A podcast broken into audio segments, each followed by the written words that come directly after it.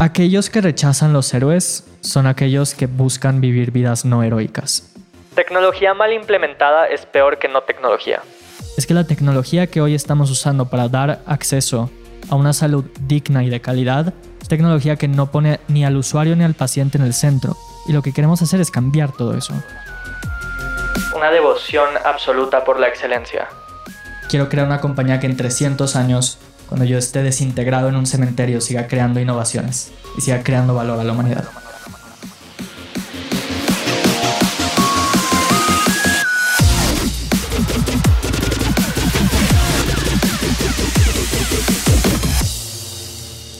Hola, hola, hola, soy tu host, Robbie J. Fry, y este es otro episodio of The Fry Show. Este podcast es una celebración de personas que no aceptan la vida tal como es. La abrazan, la cambian, la mejoran y dejan su huella en ella. Y la persona a la que estamos celebrando hoy es Julian Ríos Cantú. Julian es CEO y co-founder de EVA. EVA fue nombrada una de las 30 empresas más prometedoras de 2018 por la revista Forbes. También es parte del programa Y Combinator CCC Summer 2018, nombrada una de las 50 empresas más innovadoras del mundo por Cairo Society y en 2017 se convirtió en la primera startup en ser galardonado con la medalla presidencial de tecnología e innovación de México. EVA ha recibido inversión de Cosla Ventures, Hummingbird Ventures y de inversionistas como Leonardo DiCaprio, Ashton Kutcher y el gran gran Tony Robbins. En esta conversación con Julian aprenderás por qué si eres un o una emprendedor emprendedora hablar de resistencia y trabajar duro es bullshit. Muy, muy pocos tienen la convicción absoluta. Networking no tiene sentido no aprenderás nada, nada, nada de los libros de negocios si haces de lo que los demás esperan de ti. ¿Sabes? Serás como todos los demás y mucho, mucho más. Todo lo que acabo de decir tendrá sentido al final. Aún más, una frase que me regaló Julián, ya que los pájaros vuelan y los peces nadan. Pero antes de empezar... No olvides visitar thefryshow.com para los links al newsletter y más. Y por favor, por favor, por favor, si amas el podcast, comparte el episodio en tus redes sociales. Deja una reseña en Spotify o tu player favorito y cuenta al mundo que The Fry Show es número uno. Y si no es así, castígame con tus comentarios para mejorar. Con ese dicho, te presento episodio 229 si no estás ocupado viviendo, estás ocupado muriendo. Con el co-founder y CEO de EVA, el iconoclasta Julián Ríos Cantú.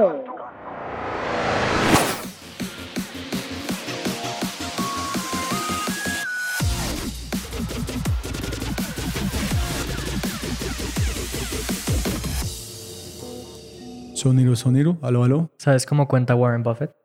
No. Un billón, dos billones.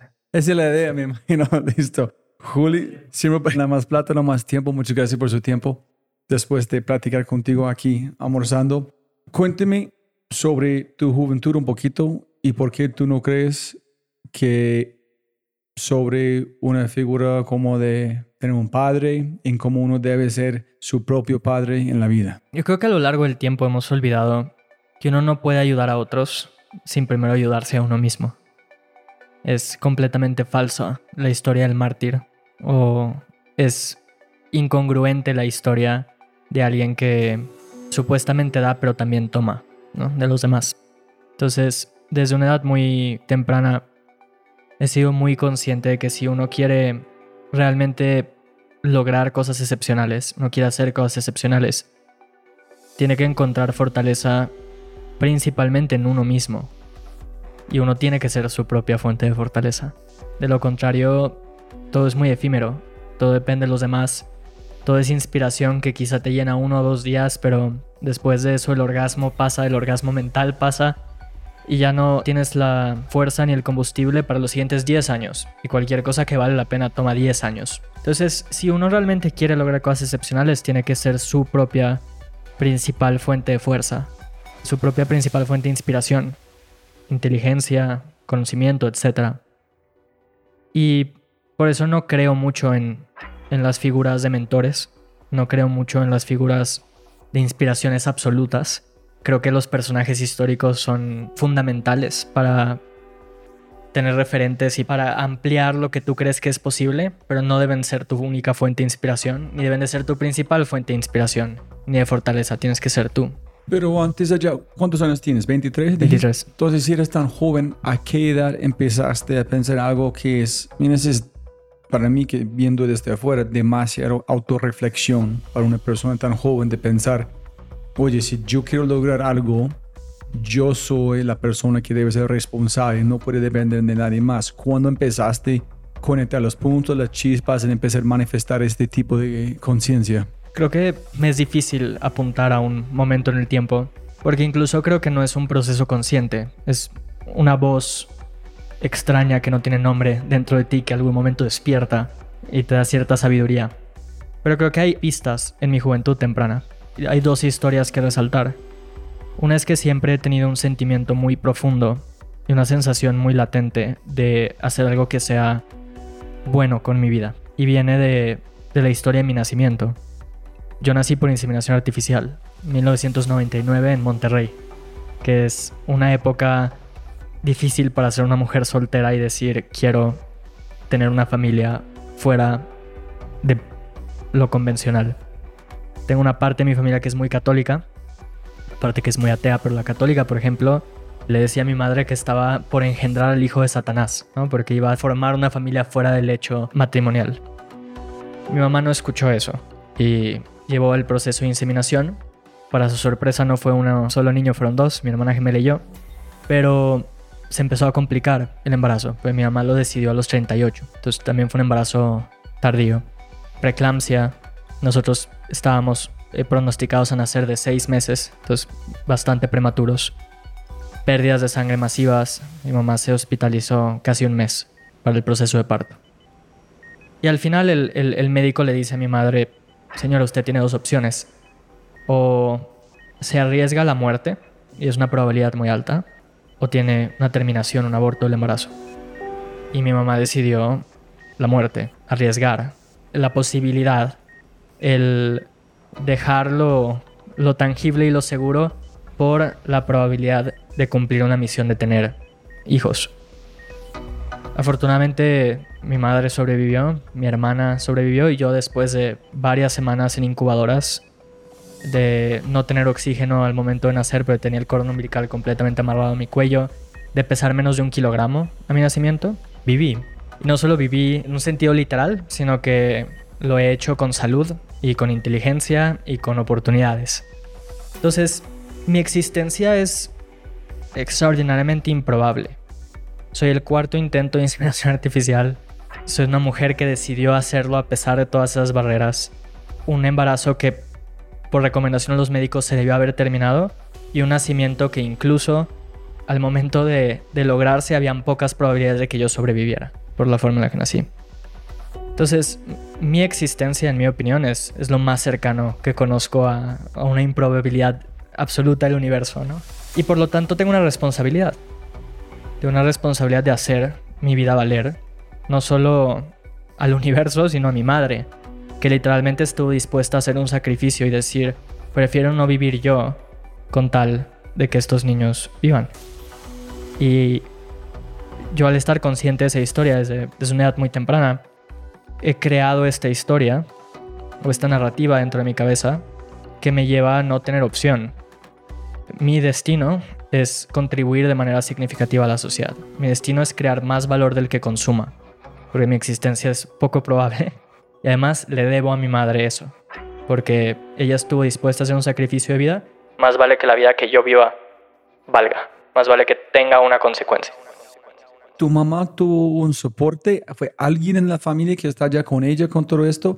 ¿Y cuándo empezaste a entender el valor de tu esencia como tú acabas de explicar? Mi mamá nunca censuró nada y ella no, no tuvo ningún tipo de apoyo más allá de amigos cercanos que, que estuvieron cerca en esos momentos, pero toda la maternidad ha sido en singular.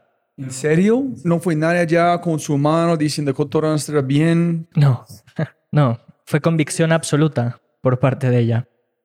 Y mi madre nunca se ha censurado, es una de las cosas que yo más valoro de, de mi niñez o de la forma en la que fui criado, que es que en ningún momento me trataron como niño, me trataron como una persona. Y eso significaba decirme las cosas como eran, contarme las historias de por qué estoy aquí y en mi familia. Y de nuevo, eso me ayuda desde muy temprano a ir haciendo sentido a todas estas historias en una narrativa propia, que son, creo, los pilares fundamentales de el tipo de vida que he construido, el tipo de historia que he construido. ¿Y tú fuiste curioso preguntando, ella diciendo todo? ¿O ella dijo, oye, Juli, tienes que entender eso? Y la otra parte es, ¿cuándo empezaste a decir, wow, yo como, como la probabilidad que yo estoy aquí es casi cero, ¿cómo estoy? Bueno, eh, la primera pregunta son las dos. Mi mamá siempre fue muy abierta al respecto, pero yo también fui y, sigo siendo absurdamente inquisitivo. A un punto en el cual hay historias de yo volviendo loco a mis familiares con la cantidad de preguntas que hago y un deseo profundo de conocer. Yo creo que se exacerba el sentimiento de, de entender la improbabilidad de mi vida y la responsabilidad de mi vida cerca de los 13 años, que es cuando a mi mamá le detectan cáncer de mama por segunda ocasión. Yo te decía que la maternidad fue en singular y todo el proceso de crecimiento fue de mi lado, fue con una sola figura en casa, la de mi madre. Entonces, cuando uno se enfrenta cara a cara con la muerte, o la posibilidad de la muerte, y la posibilidad de que el pilar de tu familia o de tu existencia desaparezca, cosas extrañas empiezan a suceder, ¿no? Empiezan a formar sentimientos y pensamientos que, que nunca antes habían estado ahí.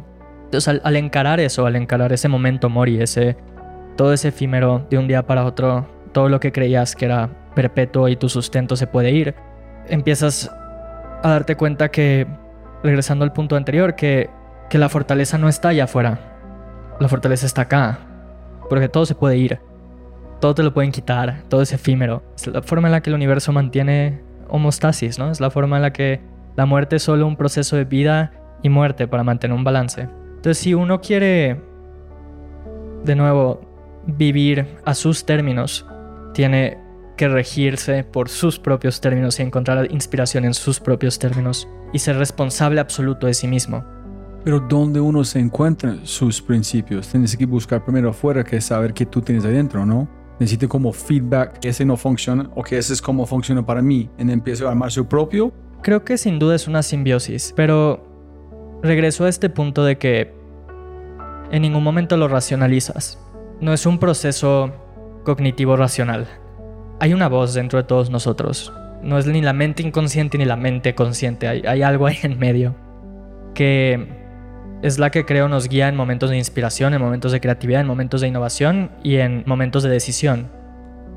Y yo creo que si uno busca escucharla y se enfrenta a situaciones como estas, donde te obliga a cerrar todas las voces del exterior y a tratar de entender la voz interior, se empieza a manifestar la voz. Y esa voz te empieza a guiar en por qué estás aquí, qué quieres hacer, cuáles son los valores que hay detrás. Si tú crees Julián, si este no pasa con tu mamá, algo epigenética no van a nacer en un momento en tú vas a encontrar este valor de vida en otra forma o tú necesitabas este secuencia de eventos. Uno, como la baja probabilidad. En segundo, una cosa epigenética, estoy imaginando que empezó con unos puntos al futuro. No sé si puedo responder la pregunta. Eh, Está bien. Pues es una hipotética. Pero creo que sin duda esas circunstancias son parte y artífice de el quién soy yo hoy. No existiría esta identidad sin esas circunstancias, pero quién sabe. Pero nunca piensas en hypotheticals.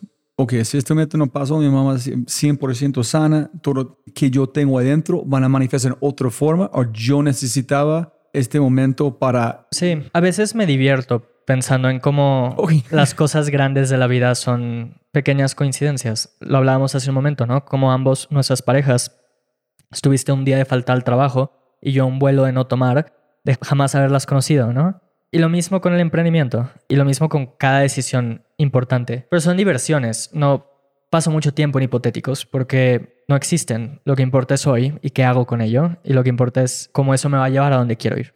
Sigue, entonces dijiste como parte número dos. Esa es la primera. La segunda era justamente esta experiencia del segundo diagnóstico de cáncer de mi mamá. Yo he vivido con la palabra cáncer toda mi vida. Bisabuelo falleció de cáncer en el cerebro. Mi abuela falleció a causa de cáncer de mama. Fue como la más grande tragedia que hubo en mi, en, en mi familia, o de la que contaban mis tíos y, y mi ¿Cómo madre. se llama? Graciela, igual que mi mamá. Ella tuvo cáncer de mama, se hizo metástasis, falleció en los 80s, principios de los 90s. Mi madre tuvo cáncer de mama cuando yo tenía unos 3 o 4 años por primera vez. Y uno está muy joven como para entender ese tipo de cosas, ¿no? Entonces realmente esa primera incidencia te marca de alguna manera. Es importante en tu vida, pero como un niño no lo racionalizas. Fue hasta el segundo diagnóstico, cuando yo tenía 12, 13 años, en donde realmente me enfrento a, a la magnitud de esa palabra, la magnitud de la palabra cáncer, y vivo todo esto que hablábamos hace un momento, ¿no? que es la posibilidad de, de darte cuenta que todo lo que parecía firme es completamente frágil. Entonces, por los siguientes dos, tres años la pasamos en hospitales y en procesos quirúrgicos y en el miedo constante de que en la siguiente revisión médica el cáncer volviera a estar ahí. Y eso despertó la llama. Lo primero, o la chispa, es esta historia de mi nacimiento. Pero la llama se incendia en esta segunda ocasión con, con el segundo diagnóstico de cáncer de mi mamá. Y es porque fue una experiencia muy dolorosa, una experiencia en donde yo no podía creer que una mujer con poder adquisitivo alto, con recursos, con una mentalidad preventiva, terminara con un diagnóstico tardío de cáncer de mama. Y lo doloroso que es para una persona ganar la batalla contra ese cáncer de mama o contra ese cáncer. Entonces, en ese momento yo digo, bueno, tengo esta historia interna de hacer mi vida valer, de crear valor, de que sea una vida vivida a mis términos, y tengo este evento que de cierta manera es profundamente traumático, y esa voz que está entre el consciente y el inconsciente surge y dice, tienes que cambiar la salud para todo el mundo, no solamente para tu madre. Tienes que trabajar todos los días para buscar que ninguna otra persona sufra lo que tu madre, lo que tu abuela, lo que tu bisabuelo han sufrido. Es lo que tengo haciendo siete años. Yo no veo que estás uno solo, como tú dijiste en un sentido, porque se parece que tu mamá, ustedes juntos armarán algo especial que tú sacaste y hiciste propio en allá. No es vos solo, es tú con un montón de energía, momentos que tú como fuiste capaz de absorber de su mamá en esos momentos para construir el ser humano que tú eres. So uno ser solo, pero también necesitan alguien más o una... Totalmente. Y por eso te decía que si uno es verdaderamente afortunado, tiene dos cosas. El amor de una madre y un padre y el amor de una pareja con la cual puedes construirte. Esas son las dos cosas con las que si uno es muy afortunado puede contar. Y he sido muy afortunado en las dos. Y sin duda uno no puede vivir en soledad, en el sentido de que la creatividad y, y el crear es, es conjuntar cosas y experiencias. Pero a veces nos confundimos y pensamos que todo está afuera, que lo que importa es simplemente experimentar por experimentar y vivir cuestiones sociales por vivir cuestiones sociales y tener interacciones por tener interacciones. Eso es completamente superficial. Eso es el material bruto, es como la madera. Pero si tú quieres crear una fogata, necesitas entonces involucrarte y pensar por ti mismo y tomar decisiones y saber qué de lo que está afuera te sirve y qué de lo que está allá afuera no te sirve. Es toda esta idea de prescripciones versus realmente entender, ¿no? Por ejemplo, hablábamos hace un momento de lo obsesionada que está la sociedad con la lectura y con la mejora continua. En ese proceso confundimos qué es lo que realmente importa. Por ejemplo, nosotros vemos a Warren Buffett. Decimos como Warren Buffett lee todos los días. Entonces, si yo leo todos los días, voy a tener éxito. Sin embargo, se nos olvida que si Warren Buffett solo leyera y no pensara críticamente en lo que lee y luego decidiera por sí mismo qué es valioso y qué no, y luego generara pensamientos creativos e únicos, no sería Warren Buffett. Entonces tenemos toda esta sociedad despertándose temprano a meditar, hacer ciclismo, a escuchar podcasts motivacionales, a leer libros por leer libros y no hacen absolutamente nada con ello. Entonces por eso yo hablo de la soledad, no en un sentido de estoy completamente solo, sino en un sentido de que los pasos que te llevan a la grandeza y a donde quieres son pasos que nacen de internos, que son voces internas, son cosas internas, son decisiones propias, son pensamientos críticos. Está bien consumir todo este material porque es inspiración, es materia prima, pero uno no solo quiere llenarse de materia prima, no quiere ser el hombre más leído del cementerio o el hombre más wellness y mindful del cementerio, quiere ser algo más tangible, algo más profundo, quiere ser la mejor persona en su campo, el que más haya logrado X o el que más haya hecho Y.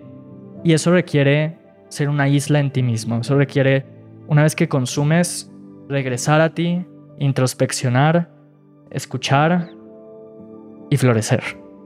Y a eso es lo que me refiero por soledad. Y gracias para aterrizar, porque si solamente escucha un pedacito, pensamos que yo solo, yo puedo hacer todo, bla, bla, bla. No es como no. Hay una forma de aplicar que yo acabo de decir y es así. ¿Cómo estás buscando la materia prima? ¿Cómo navegas su tiempo, su día? ¿Tiene reglas? ¿Tiene formas? ¿Tú tienes unas cosas que tú buscas o tú usas más serendipity? Si algo pasa, dices, me voy para aquí. Es una combinación de ellas. Todo nace a partir de a dónde quiero ir, qué quiero lograr. A veces empezamos a construir una vida y empezamos a construir una rutina sin pensar a dónde nos va a llevar. Yo tengo muy claro dónde quiero ir.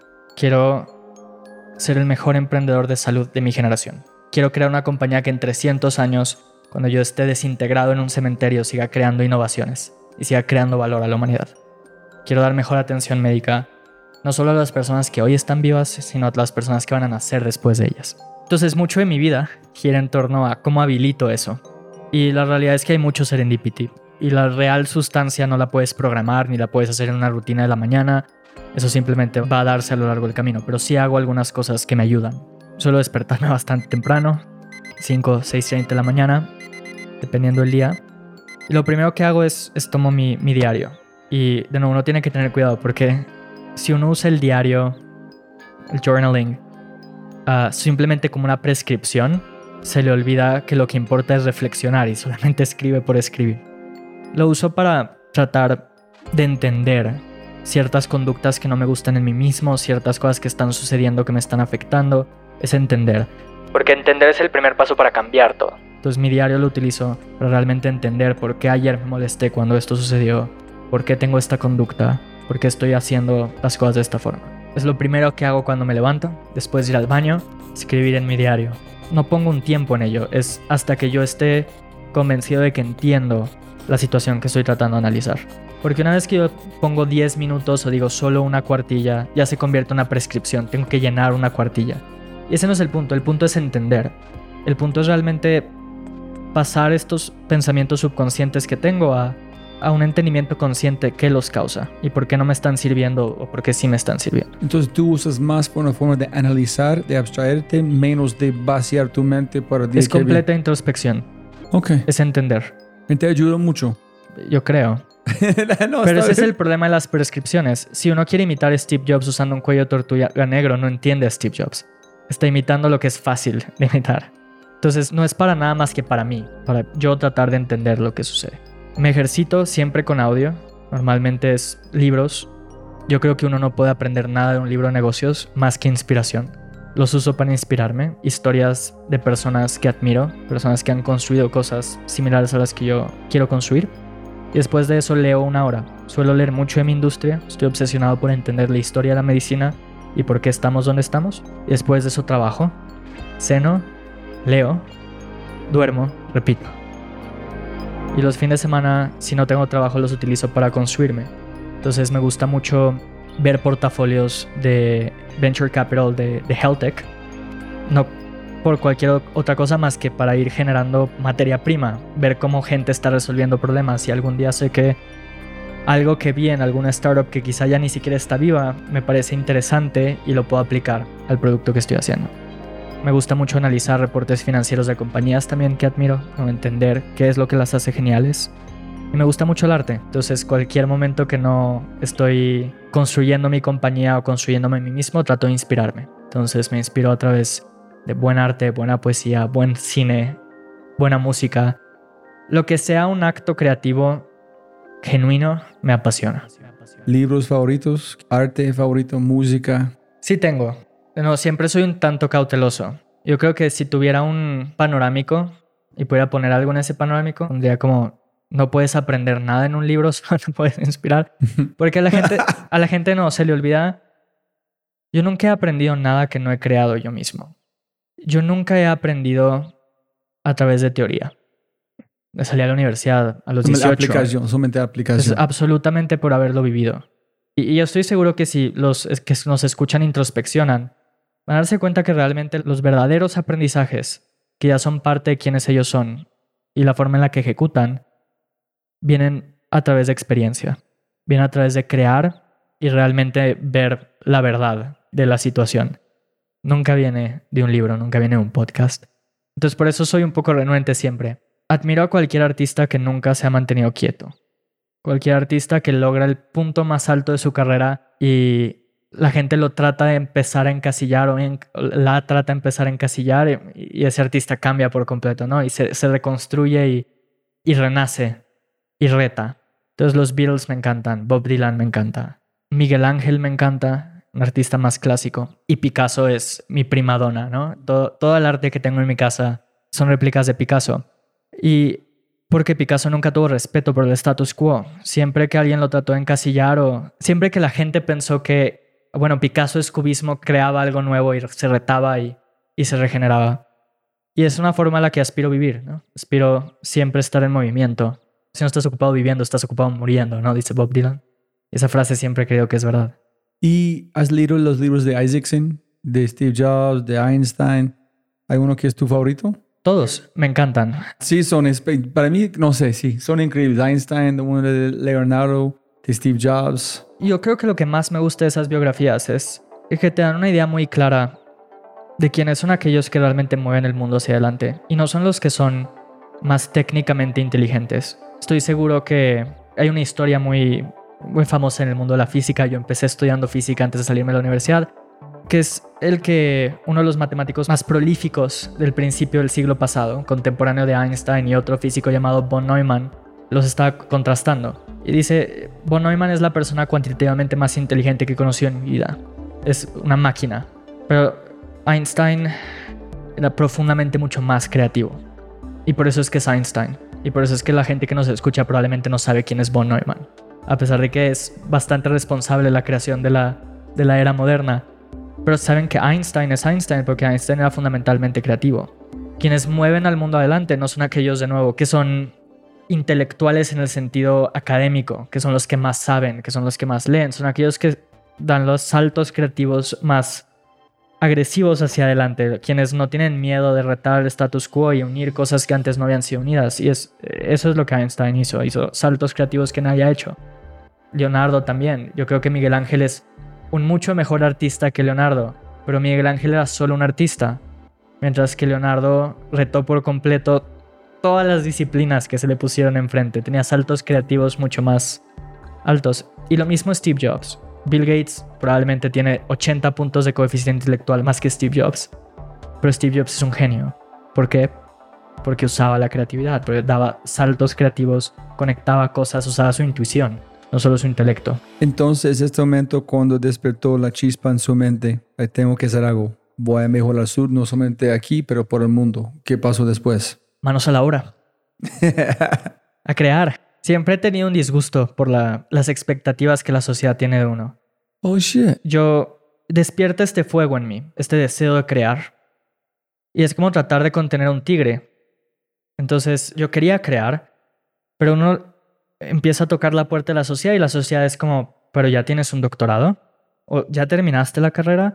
Eres muy joven como para estar emprendiendo. Deberías primero enfocarte en aprender tus estudios. ¿Tú empezaste a preguntar gente en ellos en vez de decir eso, eso, eso? Claro. Implícita y explícitamente. No solo preguntando, sino lo que te decían. Cuando te decían algo como, ¿qué quieres ser de grande? Decir, quiero emprender, quiero hacer algo y lo quiero hacer ya. Y decir, bueno, para emprender necesitas estudiar mucho. Y estaba cansado de eso. De nuevo, siempre he tenido este memento mori conmigo. Entonces decía, a ver, si vivo a los 50 años, solo me quedan 30 para hacer algo. Entonces necesito hacerlo ya. Entonces, este fuego que había dentro de mí se transforma en acción, se transforma en hacer. Y empiezo a preguntar qué puedo hacer, ¿Qué, ¿Qué, puedo cambiar, qué puedo mejorar. Quiero hacer que mi vida valga, quiero trabajar en salud. Y regresé a la historia de mi madre, una mujer con alto poder adquisitivo, con un seguro privado, con una mentalidad preventiva, que termina con un diagnóstico tardío de cáncer de mama. Y bueno, si hubiera una oportunidad, una forma de ayudar a las mujeres a tener un diagnóstico más preciso desde su casa, eso sería espectacular. Escucha la ingenuidad de eso que acabo de decir, el optimismo de eso que acabo de decir. Crear un dispositivo para que la mujer pueda detectar el cáncer de mama desde su casa. Pero este fue directamente tú fuiste allá. No miraste otras ideas, pensaste en este, en, finalmente agarraste uno, fuiste ya. Sí. ¿Cómo no? Ok, sí, yo entiendo. Gente. Ingenuo, optimista, descabellado, pero eso es lo que se necesita para retar el status quo y mover las cosas hacia adelante. Y lo perseguí tan serio como el mundo me permitía perseguirlo. Entonces, inmediatamente empecé a, a idear, a leer, a tratar de entender qué se había hecho antes, qué se podía haber hecho mejor. Convencí a las dos personas jóvenes más inteligentes que conocía de unirse y ser parte del proyecto. Y lentamente fuimos construyendo. Tres iteraciones después, hoy somos responsables del diagnóstico médico de más de dos millones y medio de personas cada año.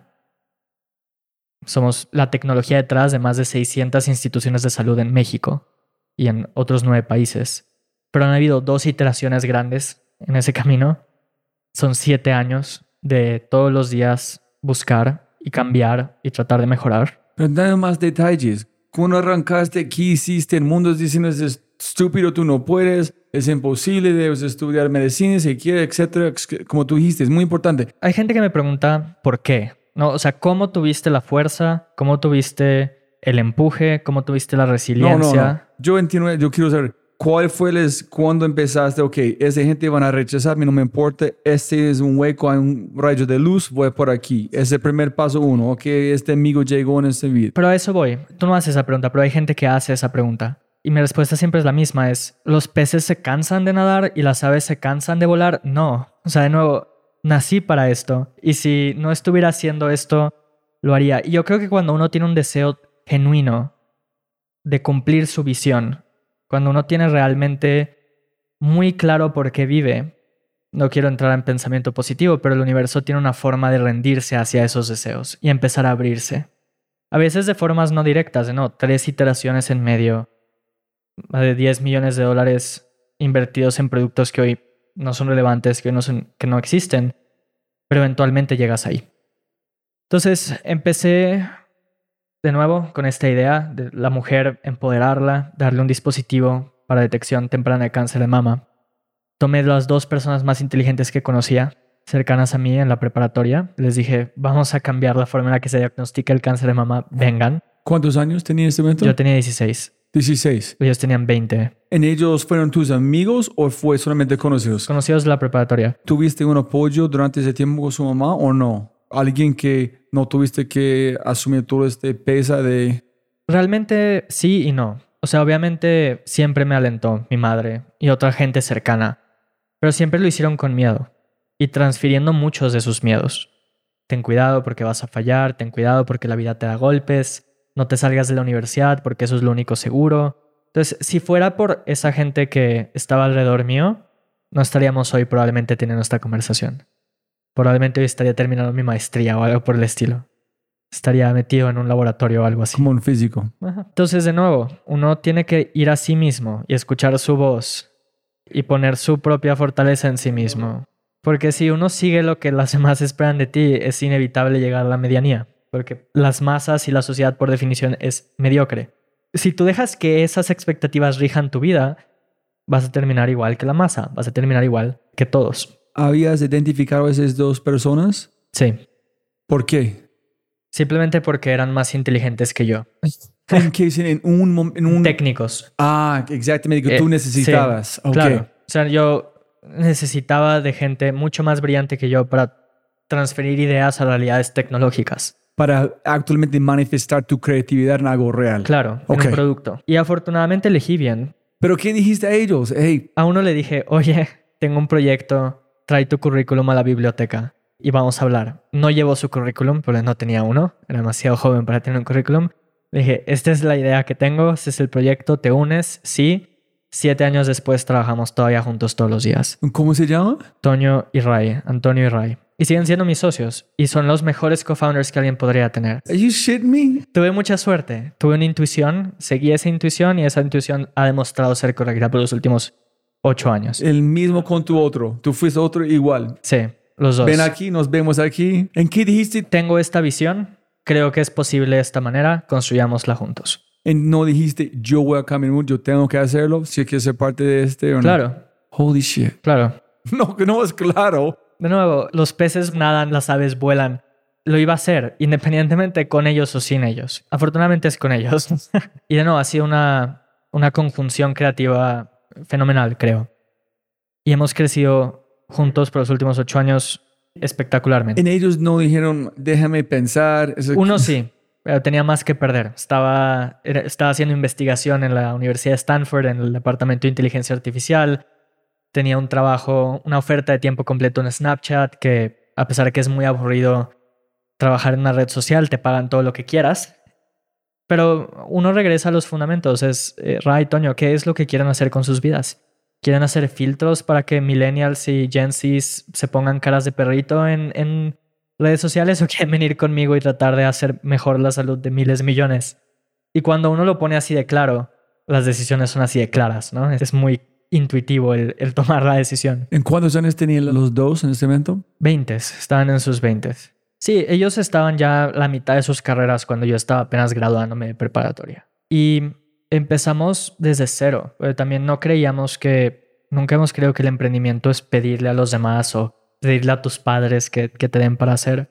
Entonces era, era usar nuestra inventiva. Por ejemplo, los primeros circuitos para tratar de llevar nuestro producto a la realidad. ¿Cómo los haces? Porque son, los circuitos son instrumentos que se hacen en fábricas especializadas y son costosos, no, no teníamos ese dinero. Te pones creativo, entonces descubrimos que si compras una hoja de cobre y compras un marcador permanente y pintas el esquemático del circuito sobre la hoja de cobre con el marcador permanente y luego metes eso al ácido o a un ácido, se carcome todo menos el trazo del circuito y tienes tu circuito clandestino hecho en casa. Por ejemplo, ¿cómo soldábamos los sensores al circuito? No teníamos acceso a hornos de reflujo industriales para hacerlo, pero teníamos un microhornito que robamos de la casa de Antonio, lo rehicimos, lo hackeamos y era nuestro horno de reflujo, el microhornito de la casa de Toño. ¿Quién fue? ¿Quién fue esta persona que fue capaz de decir, ese es como para hackear este, es como funciona aquí? Muchas veces es Antonio y Ray quienes lo llevan a la realidad. Mi trabajo es realmente la dirección, pero también el asegurar que nada se caiga a lo largo del camino. Se hizo muy mediático eventualmente nuestro proyecto. Y obtuvimos muchos reconocimientos, muchos premios. Hubiera sido fácil simplemente tomar esos premios y decir, bueno, estuvo bueno, estuvo difícil, pero aquí termina, vámonos a nuestras universidades con becas. No, porque tú dijiste. Exacto. Pero muchas veces la gente no es genuina de por qué hace las cosas que hace. Y por eso es que vemos tantos emprendimientos que no importa que tienen 20 millones de dólares detrás de ellos, a la primera crisis pivotean o mueren. O ya no es sexy ser un cofundador, entonces me regreso a McKinsey a hacer mi MBA. Cuando la gente no es genuina por lo que hace, entonces empiezan estas historias de ¿y cómo es que fueron tan persistentes? Porque no hay opción, porque eso es lo que somos, porque es nuestra naturaleza. De hecho, la otra vez escuchaba en una de las entrevistas que hiciste, alguien que decía que mucha de su identidad estaba ligada a su startup y que eso no era bueno. Y yo creo que eso es completamente bueno. Porque cuando uno hace las cosas genuinas, por genuinidad, porque está persiguiendo su núcleo, quién es, es imposible que tu creación no sea tu identidad. No son dos cosas.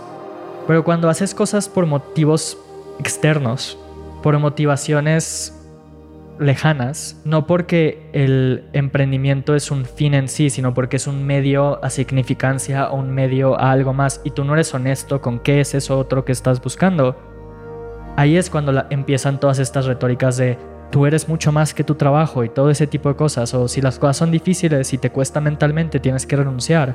Sí, Pero no es porque así se funciona el mundo, es porque tú no estás siendo genuino en lo que quieres, no estás persiguiendo tu núcleo. Y es mucho mejor alguien que, por ejemplo, está emprendiendo por dinero y sabe que es por dinero y no tiene pena en decir que es por dinero, que alguien que no es genuino, que dice que es por misión, que dice que es por apoyar, pero la realidad hay, hay algo más allá atrás, ¿no? Y lamentablemente hoy nuestra sociedad rechaza más al que lo hace solo por dinero que al que tiene este espejismo de es por misión, pero la realidad hay un motivo allá más atrás. Antes de seguir con la historia, yo odio la palabra propósito, la forma que gente vomita la palabra, pero cuando escucha a vos, suena que es la cosa más cercana que yo he escuchado de un propósito. Pero tú crees en esta palabra, tú crees en una bobada que la gente debe dejarlo, o tú crees que eso es fundamental. Porque Jay, todo ese tiempo platicando, tú nunca dijiste la palabra propósito. Creo en cosas genuinas y puras. Creo que lo puedes llamar propósito o lo que sea, pero la verdad es que no me importa cuál sea tu propósito. No me importa si tu propósito es ser el hombre más rico del cementerio o generar valor a la sociedad. Uno no es bueno, uno no es malo. No me es relevante. Eso ya es... No, es que eso ya es un hipotético... Lo que me importa es que seas genuino. Y toda tu vida se construye alrededor de ser genuino a esa motivación. Eso es lo que importa. El que la gente se entregue a su razón y se entregue absolutamente a su razón y genuinamente a su razón. Lo que me interesa es la gente que ha escuchado a su voz interior, realmente entiende qué es lo que la mueve y es genuina esa motivación. Eso es lo que admiro. Otra pregunta muy grave. ¿Tú crees que la gente tiene que pasar por un, como hablamos de, de viaje de héroe, tiene que pasar por un tipo de dolor, un tipo de ir a la selva, como poner su mano en el guante con las hormigas, cualquier símbolo de pasar a través de esta guerra de cruzar este umbral al mundo del, héroe o no? Yo creo que toda historia heroica tiene cosas que se pueden narrar de esa forma épica o de esa forma tortuosa. Pero de nuevo, yo, yo no creo en que el emprendimiento sea difícil. No, tu historia. Yo no conozco, trata de imaginar vos cómo tienes este sueño, querer hacer este sin un tipo de dolor antes, o cruzar un umbral a otro nivel, en pasar como este viaje. Yo no veo que es posible. De acuerdo. Para que una historia sea extraordinaria, tiene narrativas épicas. Lo que es distinto es cómo quien las vive las percibe. Porque ahora la sociedad ha glorificado mucho el dolor y el darle duro y el trabajar con sangre, sudor y lágrimas. Y yo no me suscribo a eso. Porque de nuevo, las aves no se cansan de volar ni se quejan de volar. Lo que sea que esté en mi camino es lo que sea que tiene que estar. No es bueno, no es malo, es parte del camino. Sé a dónde quiero ir, sé qué es lo que quiero cumplir, lo voy a cumplir. Sea lo que pasa en ese camino, es solo parte de. Es una piedra más, es un momento más. Ni bueno ni malo. Que la gente lo vea desde afuera y diga, ah, es que es toda una narrativa épica y mira todo el dolor y mira todo el sufrimiento y mira toda esta transformación, lo pueden ver así por de afuera, pero yo por lo menos simplemente lo veo como parte del camino. Entonces, el camino es, es lo que es y mi perspectiva es que sea lo que tenga que ser. Que la gente lo llame tortuoso, lo llame difícil, eso es un subproducto, el camino es el camino. Pero eso es un punto muy importante.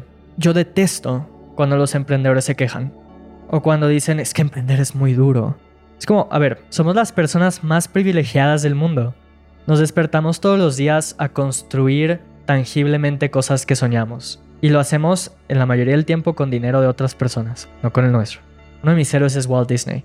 Walt Disney hipotecó su casa cuatro veces para crear Disney.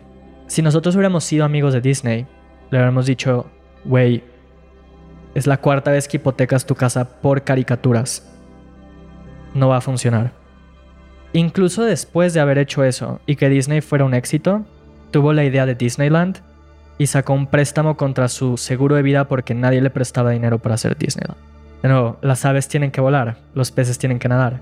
Pero lo que ahora sucede es que tenemos un nuevo especie emprendedor que no está dispuesto a correr riesgos personales, que no está dispuesto a emprender a menos que sea sexy, que no está dispuesto a emprender a menos que gane 200 mil dólares al año porque es el salario que tenía en Google antes de emprender. Y eso no es ser un ave, ni ser un pez, ¿no? Eso no es ser genuino a lo que realmente te mueve. Si realmente quisieras lograrlo, harías todo lo que está en tus manos para lograr esa misión.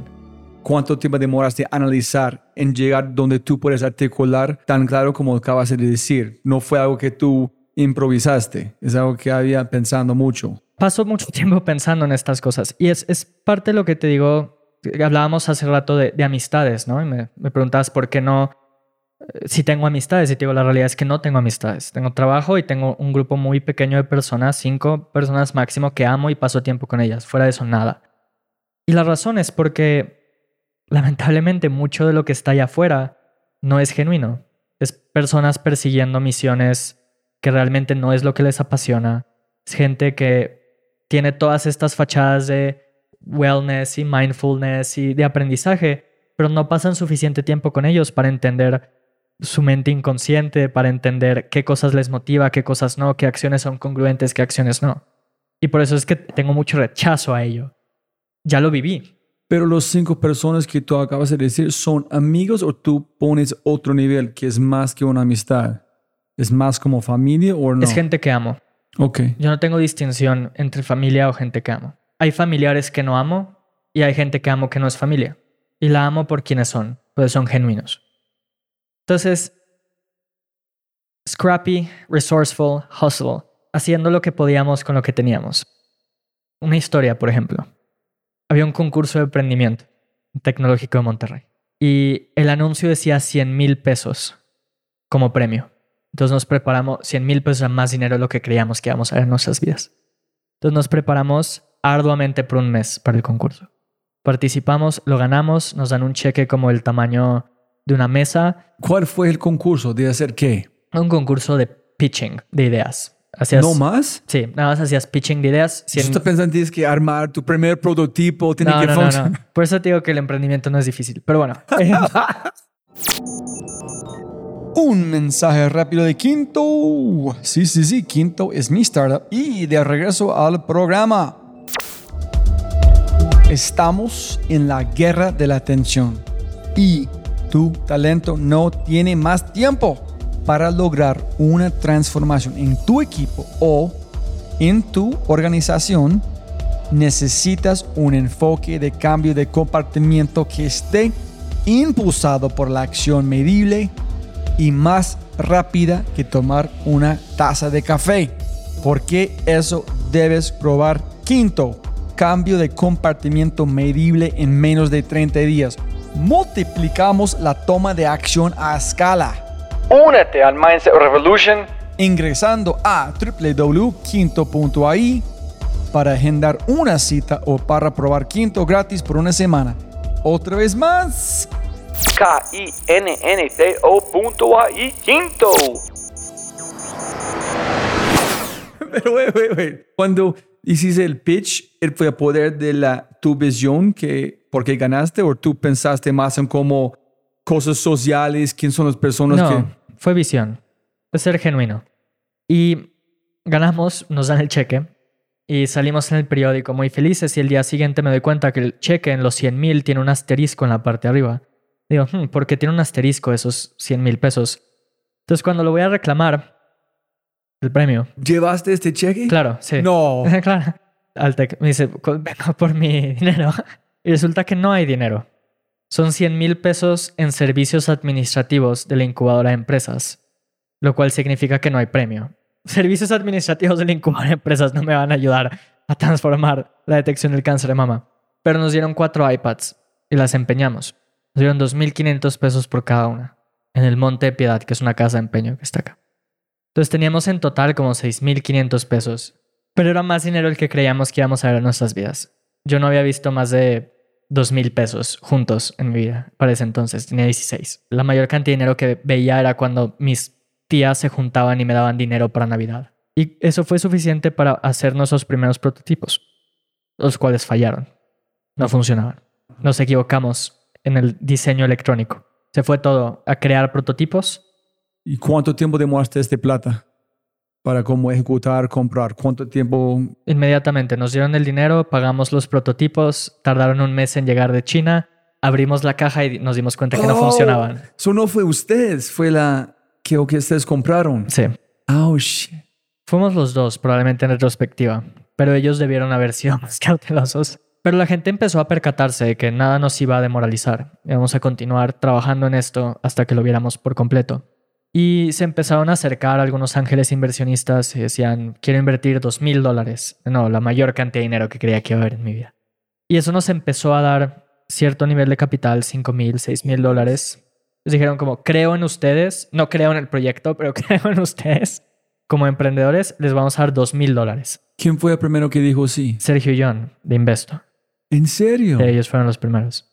Y con eso fuimos empezando a profesionalizar nuestros prototipos. Una cosa llevó a la otra, resiliencia, tocar puertas, ingenuidad creativa, hasta que terminamos en Y Combinator.